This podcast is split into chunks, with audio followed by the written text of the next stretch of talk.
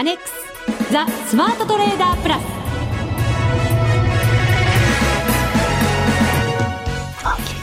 全国のリスナーの皆さんこんにちは。内田まさです。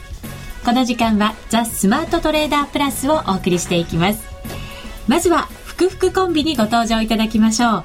国際テクニカルアナリスト福永博之さん。こんにちは。よろしくお願いします。そしてマネックス証券の福島正さんです、はい、こんにちは。よろしくお願いします。よろしくお願いいたします。待ってましたよ福島さん。申し訳ないです寂しかったですよ。だけどもう二人で仲良く楽しくやってたいやいやいやそんな。この番組三人でねね。始まりまして現在に至りますので。寂しさを隠すのが大変でした本当に。ね二週もね。はい。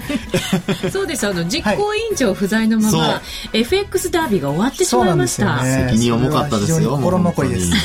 心残りです。どうですか？統括していただいて、あの、最後に、はい。あ、いきなりですか？はい。えーとまあ、ちょっと今回はうん5月の17からスタートですよね、まあ、あの円高トレンド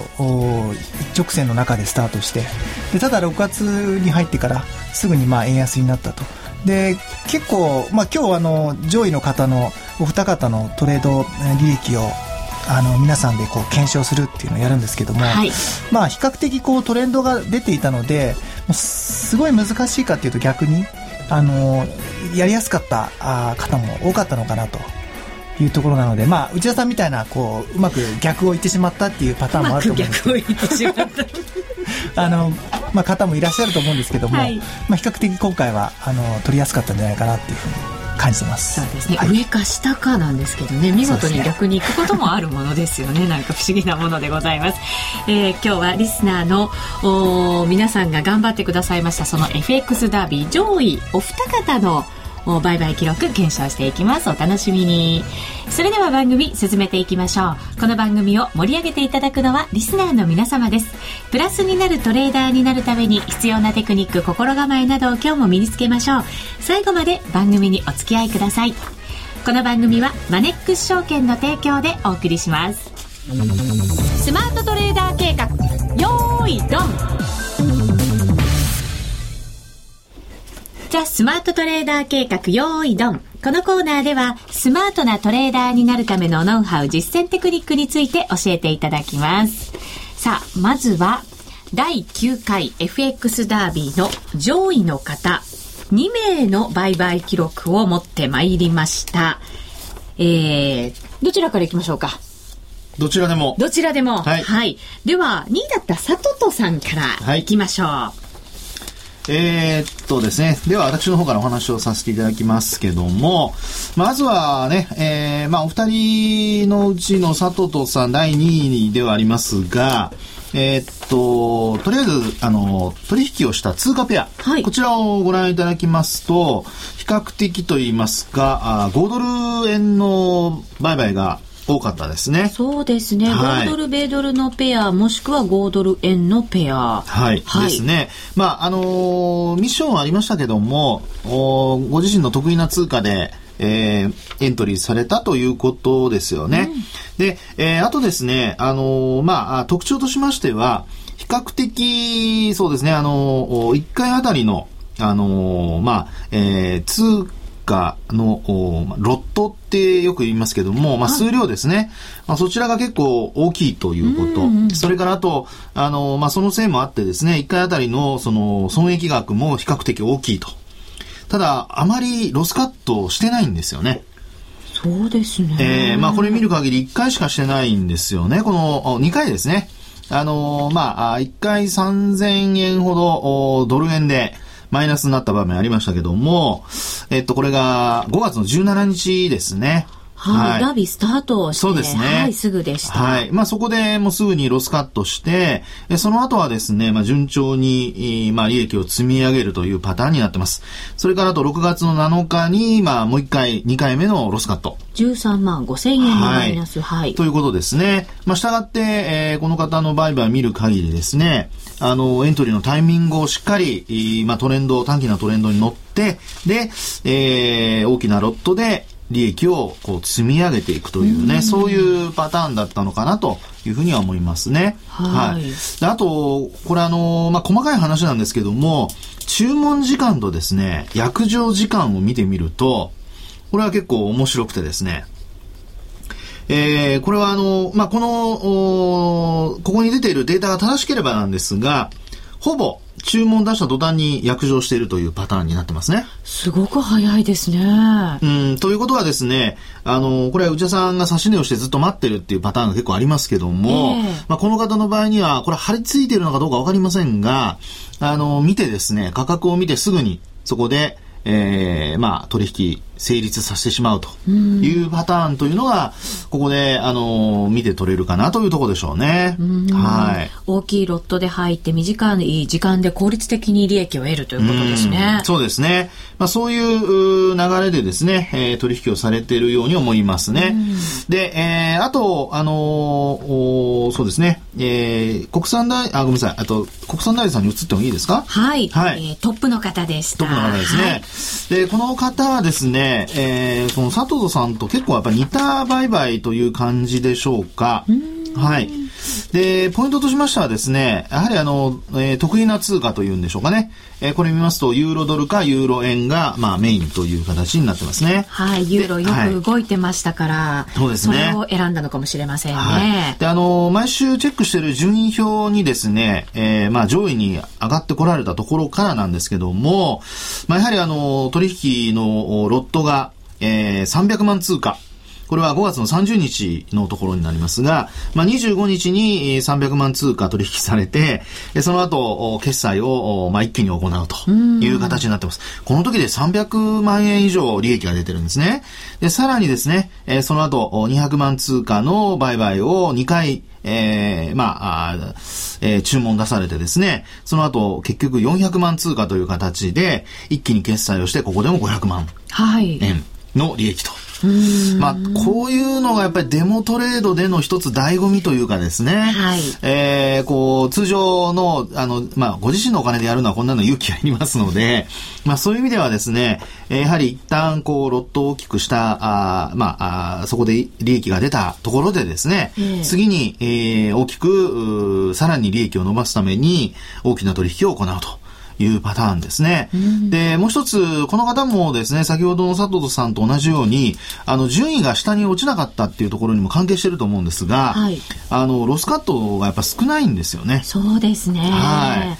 えー、っと、手元にある資料ですと、6月の14日に1回ロスカットされてますけども。82万3000円ほど、はい、そうですね。それ以外のところでは、あの、ほとんどロスカットしてないと。いうことなので、まあ、こちらの二人はですね、あの、まあ、金額的に、えー、国産大豆さんは1000万乗せるという形のね、はい、利益になってましたけども、あの、一般的にこう、忙しい方で、まあ、スイングトレードのような形でですね、えー、やるというよりは、まあ、どちらかというとエントリーのタイミングを見て、で、大きめのロットで入って、利益を確保すると。はい、そういう、まあ、短期的なトレンドに乗るのがお上手だったのではないかなというふうには思われますね。はい、そしてお二方とも共通しているのが、その売買の回数がそれほど多くないんですよね。そうですね。まあ、ですから、やはり、その、一般の方ですね、通常、その、張り付いて見てるという方ではないとなると、えー、あの、こういう取引というのはですね、回数少なめにするという意味では、参考になるんじゃないかなというふうに思いますね。はい、はい。しかもしっかりなんかその日のうちに手締まってという、なんかそんな感じのトレードですよね。そうなんですよね。ですから、やっぱり、あの、まあ、あ損失が膨らまないようにということを考えてらっしゃるんだと思うんですが、えー、比較的その夕方から夜中の時間、やっぱり価格が動くところでの売買がやっぱ多いので、はい、えー、一度ユーロドルで朝方取引されてるケースありますけどね、5月24日、朝7時とかに。ね、はい。これも、あの、ダービーが終わりそうな時ですよね。5月の24日。まだ5月の24日か。はい。はい。国産大豆さんですね。国際、はい、はい、大豆さん。はい。まあ、ここのところで言いますと、朝ね、一旦こう、まあ、ウェリントンとかですね、えー、あの、ニュージーランドのマーケットが開いてすぐのところだと思うんですが、まあ、こういったところで取引をされているというケースもあるんですけど、やっぱりこう、通貨、ユーロドル、ごめんなさい、ユーロドルとユーロ円の方ですね。まあ、こちらの動きを見ると、やはり、その、商いが比較的多くなる夕方から夜の時間にかけての商いというのがメインになっていると。これも、あの、まあ、一般にこのね、リスナーの方で、えー、生活リズムからしてもですね、えー、やりやすい時間帯をトレードされているというので、参考になるんではないかなというふうに思いますね。そうですね。その、取引時間帯は佐藤さんも、まあ、似通った時間にやってらっしゃいますもんね。うん、そうですね。まあ、ですから多分、まあ、お二人、ここ、まあ、ここだけで想像するのは何なんですが、やはり昼間はですね、うん、えー、お仕事が何かされていて、えー、夕方、あるいは、あのー、ご自身のトレードもされてるのかもしれませんけども、まあ、夕方ちょっとね、時間が空いたところで、えー、集中してトレードされてるというふうに思いますね。そうですね。はい、動き出すところで、えー、しっかりとそこに乗っていくトレンドが出たところで乗っていくという、ううですね、はい、トレードですね。はい、さあ、実行委員長、トップお二方のトレードをご覧になられていかがでしょうか？はい。えー、お二方とも、えっ、ー、と、実は6月、まあ、例えば6月なんですけども、はい、えー、一番ボラティリティがあった通貨って、まあ、非平均なんですけども、実は5ドルなんですよね。5ドル円なんですよね。はい、これ1点、えー、平均で45%ぐらい。で、実はドル円って0.8%ぐらい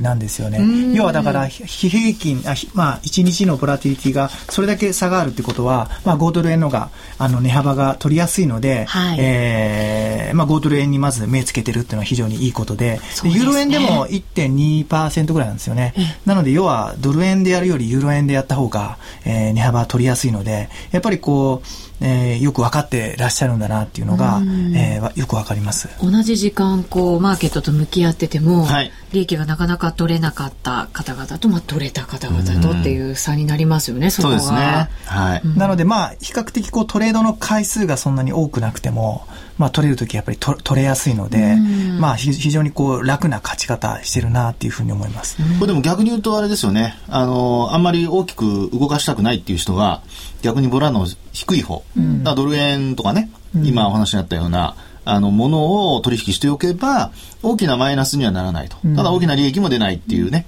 まあ、ですから落ち着いて見る人にとってはそういうふうに逆に動かないものに、えー、あえて選ぶっていう手もあるかもしれませんよね。ご自分の性格だったりとか、はい、あとは生活のそのリズムだったりとか、はい、はい、そういうところに合わせて、そうですね。選べばいいわけですよね。そうですね。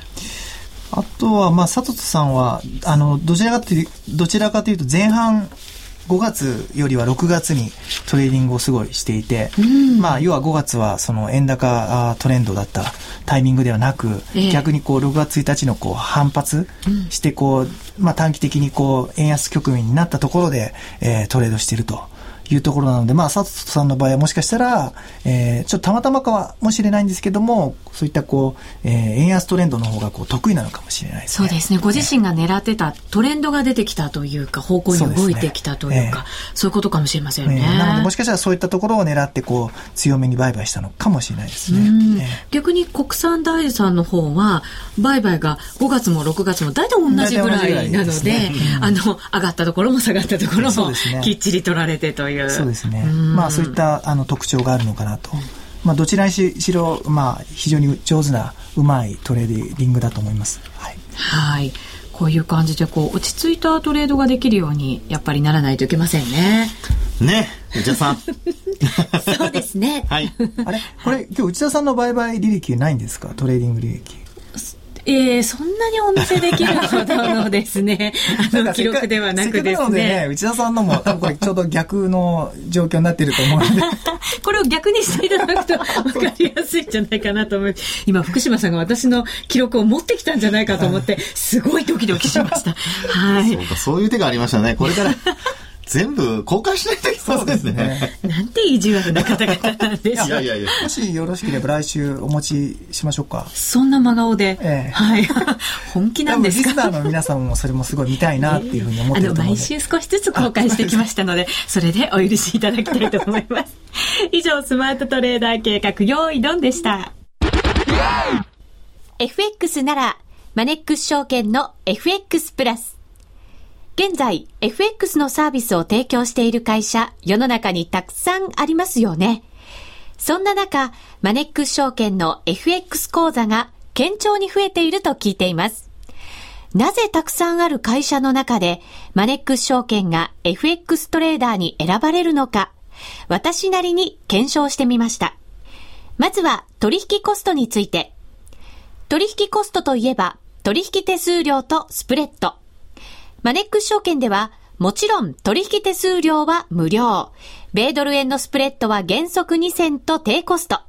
しかも、1銭通貨単位から取引できるため、初心者の方にも優しいです。気になる取引ツールはとても使いやすく、投資情報も満載で、携帯電話やスマートフォンからの取引機能も充実。もう、言うことありませんね。さらに皆さんに朗報。今なら新規講座開設5万1000円相当プレゼントキャンペーン実施中。講座開設のお申し込みは、パソコンや携帯電話からマネックス証券で検索。今すぐお申し込みを。FX は予託した証拠金額より多額の取引を行うことができるレバレッジ取引であり、取引対象である通貨の価格や金利の変動により、予託した証拠金額を上回る損失が生じる恐れがあります。お取引の前には必ず、契約締結前交付書面の内容を十分お読みになり、リスク手数料などをご確認ください。マネックス証券株式会社、金融商品取引業者、関東財務局長、金賞第165号。ザ・スマートトレーダープラス。週のハイライト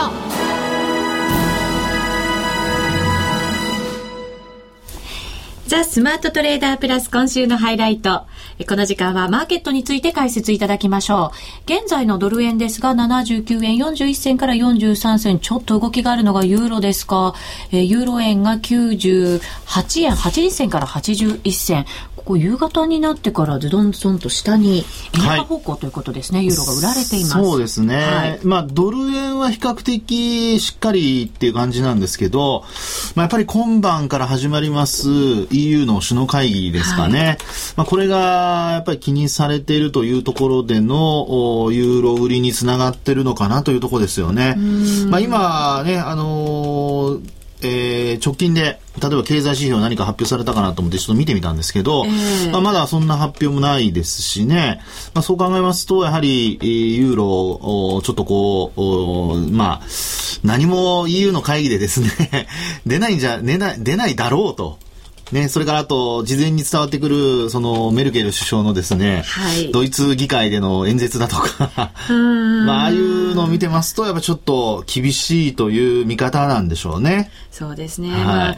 今日、明日と神経質に動くのかもしれませんけれども、はい、ただその EU 首脳会議、ええー、何も出てこないんじゃないかっていうのが大方の見方ですよね。うん、そうですよね。まあですから、その、まあ今日昼間はですね、えー、最初からもう期待がない分、そんなに影響ないよという話ではあったんですよね。期待がない分、私、あの、このところのやっぱりユーロの底堅さは、やっぱりその首脳会談に向けて少しずつ、もちろん手締まう動きもあったんでしょうけれど、期待もあったりするのかななんていう動きを見ながら思ってたんですが、はい。はところが、ところがどっこい。どっこいですね。えー、まあ、やっぱり夕方のですね、先ほどのあの、えー、お二方のね、えー、っと、ダービーの上位のお二方の売買でも、やっぱりこう、夕方のこのぐらいの時間からからですね、5時前後ぐらいからスタートするっていうパターンで取引されてましたけども、えー、やっぱりこの時間帯ぐらいから売られる、あるいは買われるというようなね、えー、上下にトレンドがこう出やすいという状況なんでしょうね。うはい。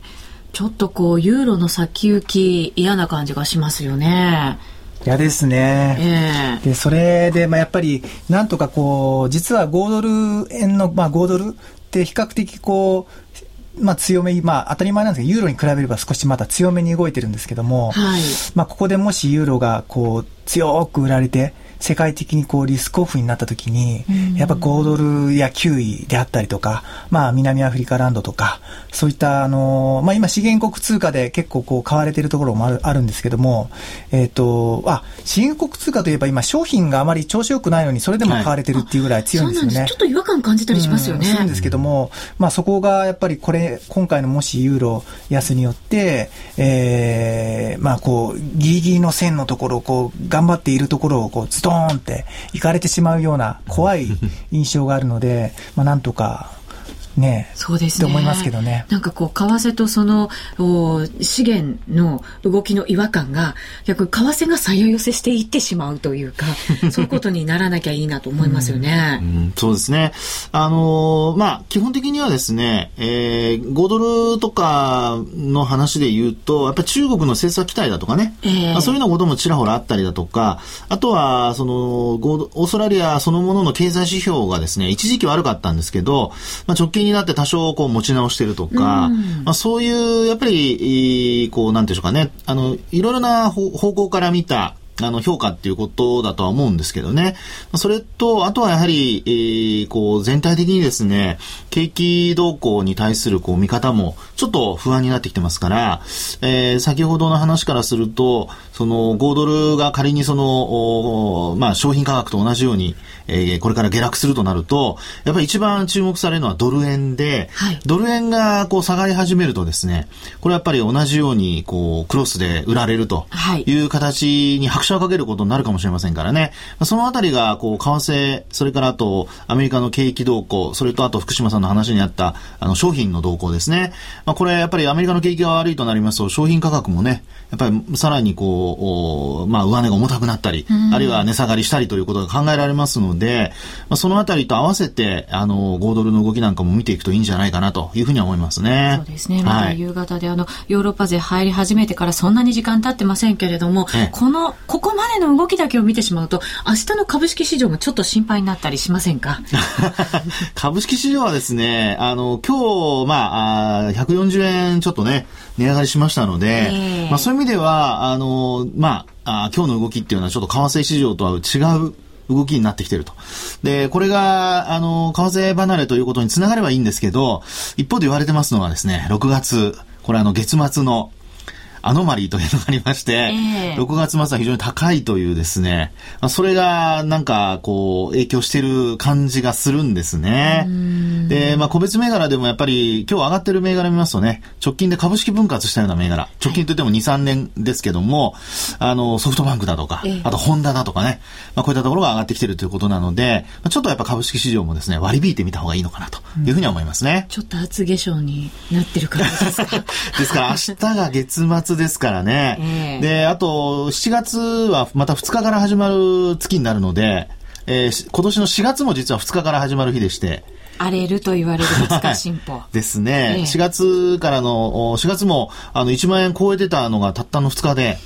えー、4月の4日からドカンと下がってですね、そこからの急落が始まったという形なので、はい、ちょっと、あのー、まあ、株式市場に関しては明日、それから、えー、これも、あの、EU の首脳会議も含めて、あの、為替市場でも、やっぱり明日、うん、ちょっと、両方含めてですね、見ていく必要があるかなというふうに思いますね。はい。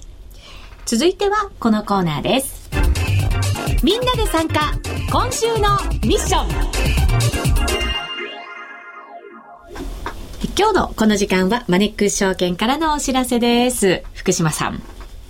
そうですね。今日はですね皆さんに非常にこうご協力いただきたい、えー、話が一つあります。何でしょうか？福島さんからのお願いですか？はい。実はですねあのー、知ってます？あの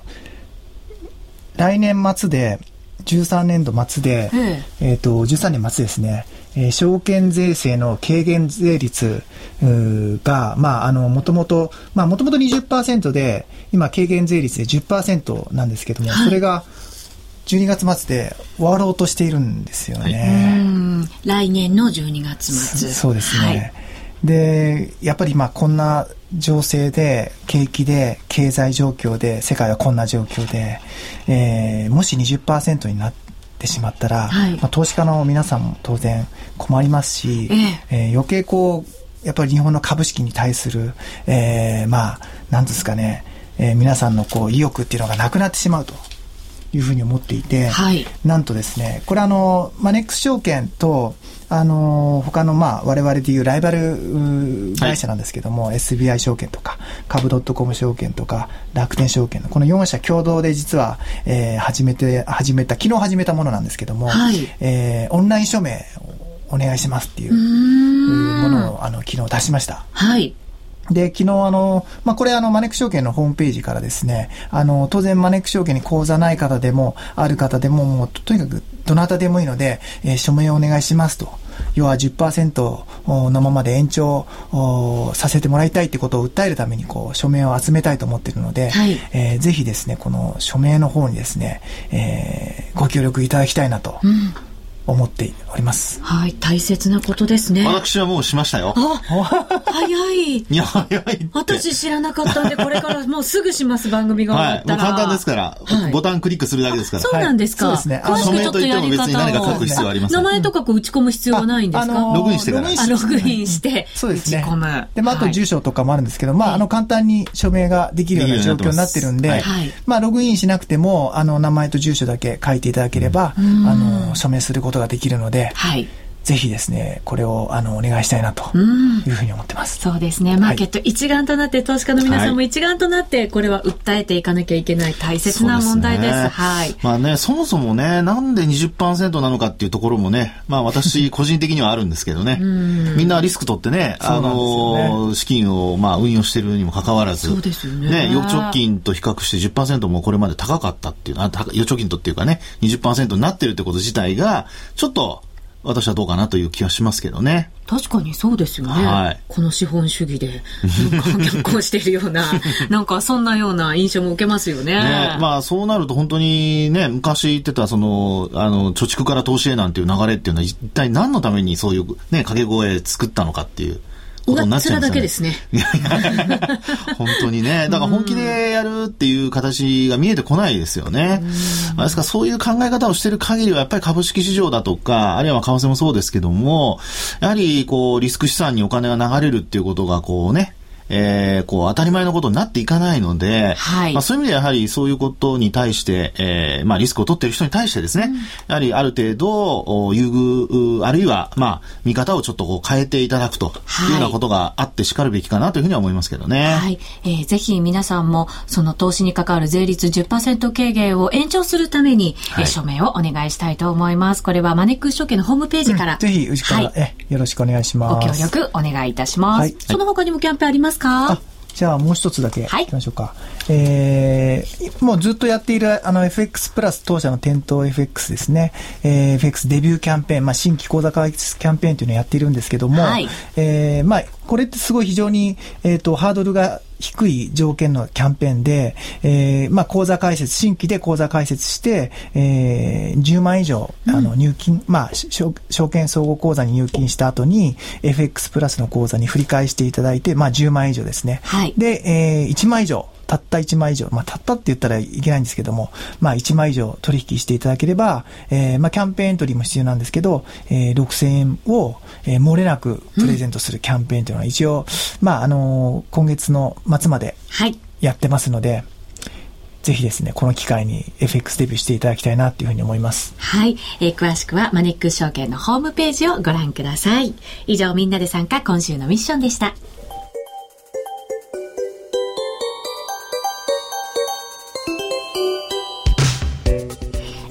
間にお別れの時間が近づいてきました。明日がマーケットにとっては大きなポイントになりますね。そうですね。6月の終わりにもなりますしね。はい、はい、